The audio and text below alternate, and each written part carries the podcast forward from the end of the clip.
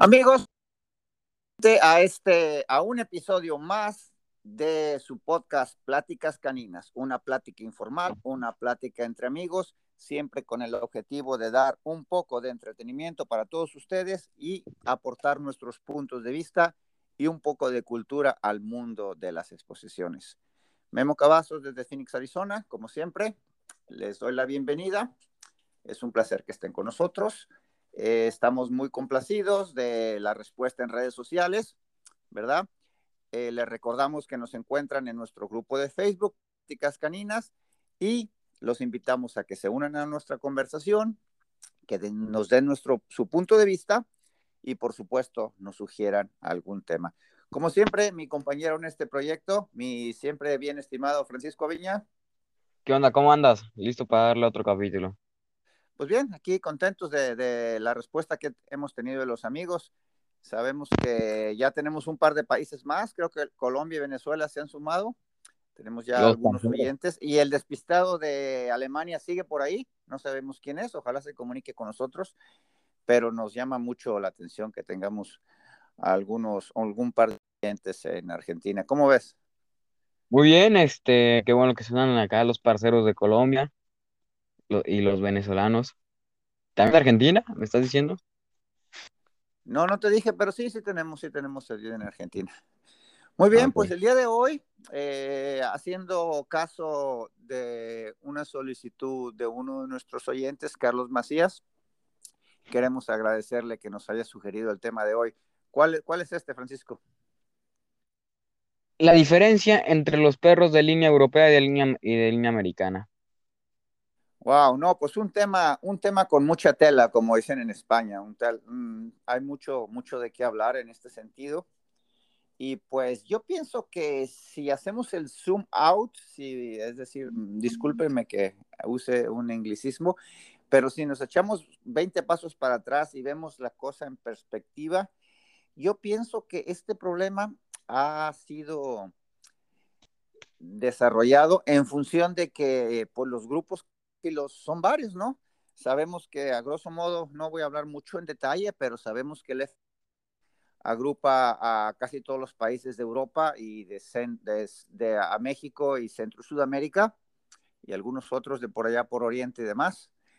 Y el AKC, que también es muy, muy grande, aunque solo abarca un solo país, que tiene un potencial tremendo, el American Kennel Club, es decir, Estados Unidos, que produce una cantidad de perros y registra una cantidad de cachorros pues desconmensurable y pues obviamente tiene su influencia, tiene su poder dentro de la cría a manera, a manera global, ¿verdad?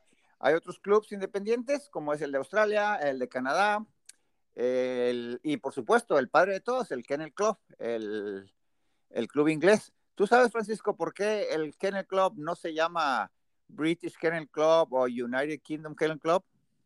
No, a ver, sorpréndenos con un dato especialito. Fíjate que en una ocasión tuve la, la, oportunidad de estar en China y me atendieron muy bien, me regalaron un par de libros y todo, en un viaje que hice por ahí del 2000, no me acuerdo. Y les pregunté, ¿y por qué no se llama British Kennel Club o por qué le pusieron? Y la respuesta fue muy simpática porque fue el primer club que se fundó. Entonces no había necesidad de diferenciarlos entre el Club Canófilo de Celaya y el Club Canófilo La Corregidora de Querétaro. Era el único que había, era el primero. Entonces no sabían si la canofilia iba a crecer a otros lados y nada más le pusieron The Kennel Club. Entonces esa, esa anécdota es, es muy interesante y ese es el papá ah, de todos los clubs, de todas las federaciones, de todas las asociaciones es la primera vez que se, que se registraron perros en el mundo, fue en Inglaterra. Y pues, el papá como sabemos, en Alemania y en Inglaterra tienen una, una gran cantidad de las razas que conocemos en la actualidad. Dime. Ahora sí que, como diría el perro, wow, wow. Está el... Exactamente, sí, un dato muy interesante ese, ese detalle del, del Kennel Club. Y hablando de la paternidad de las razas, ¿qué es la paternidad? Sabemos que los estándares los emite el país de donde la raza es originaria, más sin embargo hay detalles ahí interesantes, por ejemplo, la paternidad del Chow Chow, que sabemos que es un perro completamente chino, relacionado con el tema de los samuráis y todo eso.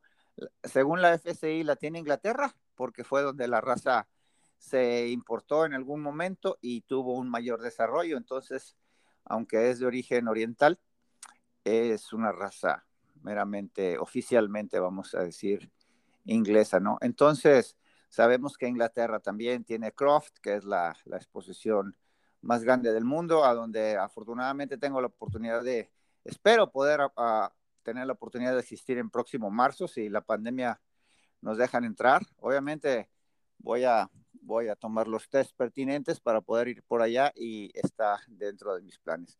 Pero bueno, vamos a retomar un poquito el tema, ¿verdad? ¿Tú qué opinas, Francisco, de las, de las diferencias de las líneas? ¿Qué conflictos ha traído a lo largo de la historia? ¿Cuánto debate? ¿Y en cuáles razas son las que se ven más marcadas estas diferencias? A ver, en México, la, la que sí, hay tres que sí van muy marcada la diferencia, que es el Golden por el tipo de pelo, por el color, el Doberman y el Boxer.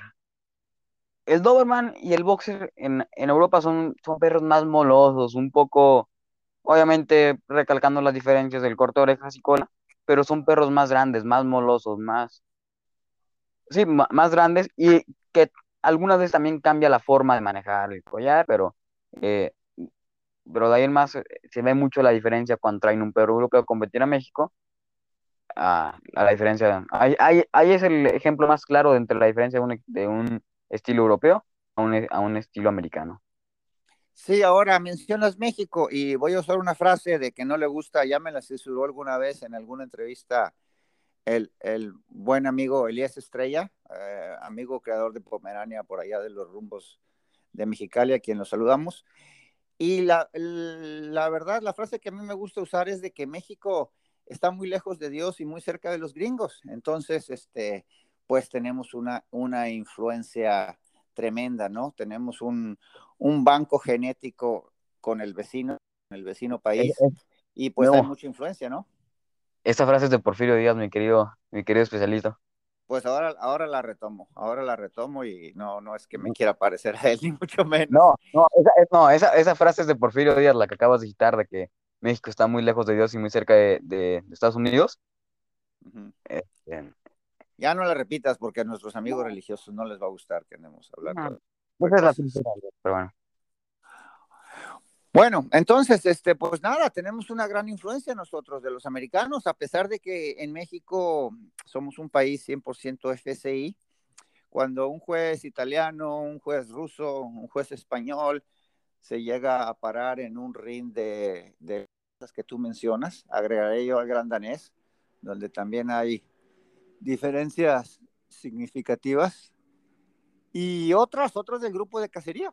Entonces, pues se sacan de onda, ¿no? Y pues nada, tienen que juzgar lo que hay, tienen que irse un poquito más por el movimiento cuando no tienen conocimiento de las líneas, cuando no tienen experiencia. Pero yo pienso que al final de cuentas, en un juez, el sentido común debe regir y el que tiene ojo luego no va a tener problemas en encontrar al mejor perro. Ahora bien, yo todavía no he tenido la oportunidad de juzgar en, países que no son FCI. He juzgado algunas cosas aquí menores en Estados Unidos, este, clases no oficiales, pero, pero bueno, si el, día que yo llegue a salir afuera, pues nada, es, va a ser prioritario ver el estándar y poner especial atención en cuestiones de descalificación, en cuestiones de talla, que es en lo que generalmente varían los estándares, ¿no? De color. Hay razas que la verdad son mínimas y hay razas que perros americanos han triunfado muy fuerte en, Europa y viceversa. De hecho, la Nacional de Doberman, ya un perro 100% alemán ganó macho vencedor, me parece que fue hace como, hace como tres años. Y pues nada, yo no, estuve, no tuve la ocasión de estar ahí, vi fotos y cuando es un perro bien hecho, cuando es un perro con la estructura correcta, y que tiene un tipo definido, pues ya, ya la lleva de gane, ¿no? Aunque se vea un poco diferente a los perros de acá. Sí, sí, este, em, siempre he pensado que cuando un perro es bueno, en, cualquier lado puede triunfar.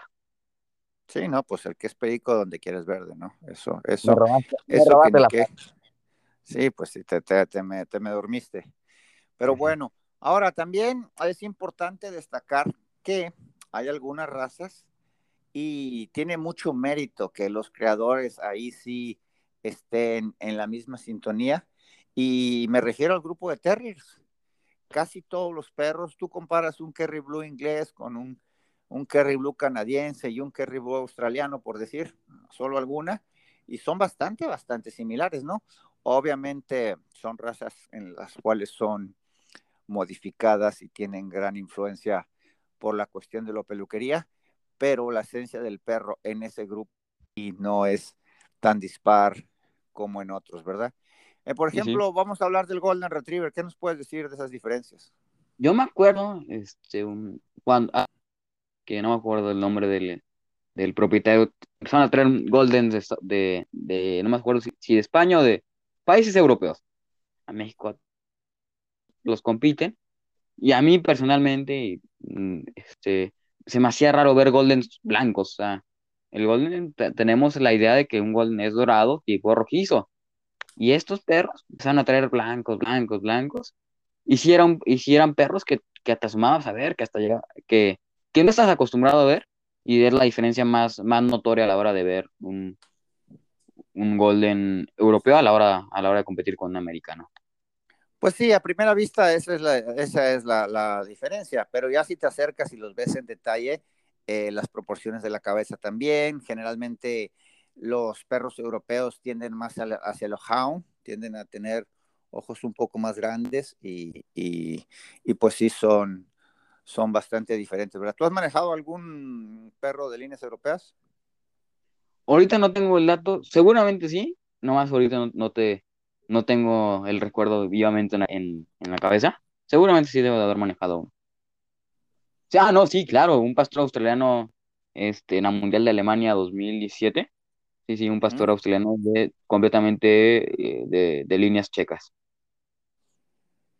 Ah, pues excelente. Yo lo veo en una ocasión cuando fue las Américas en Costa Rica, ¿no? En esta última ocasión, creo que la anterior, tenía un boxer de una persona de un de Celaya, eh, Miguel Echeverría, y era un perro, creo que era un perro portugués.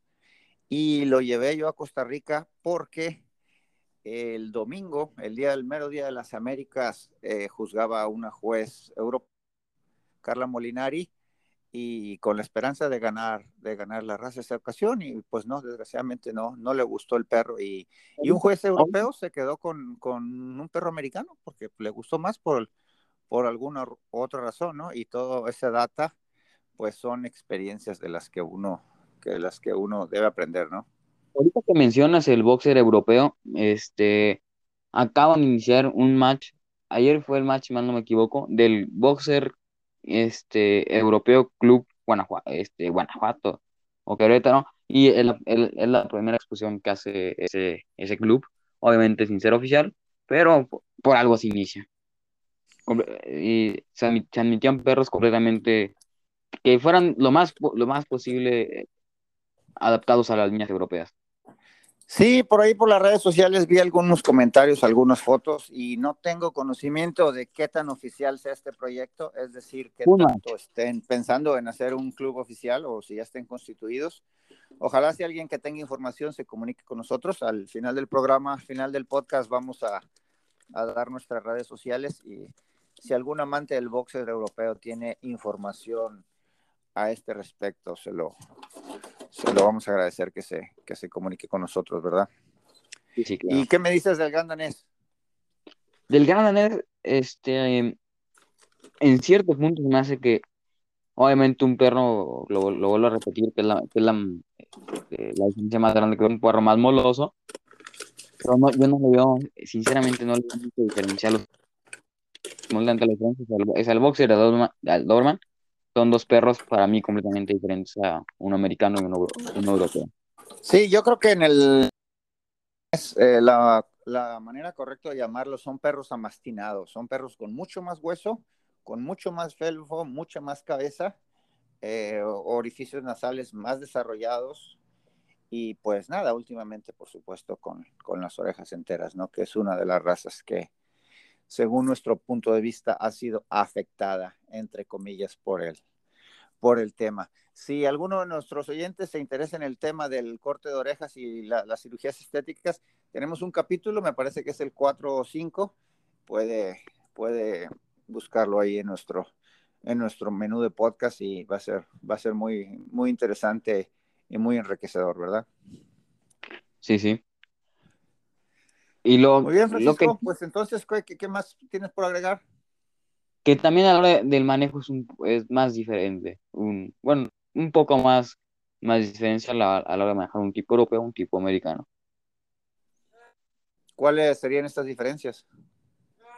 Eh, a la hora de poner la cola, siento que se la alargan un poquito más, siento que se la tratan de poner como una quita. Pero de ahí en más, este, digo, no soy experto en ese tema, entonces prefiero.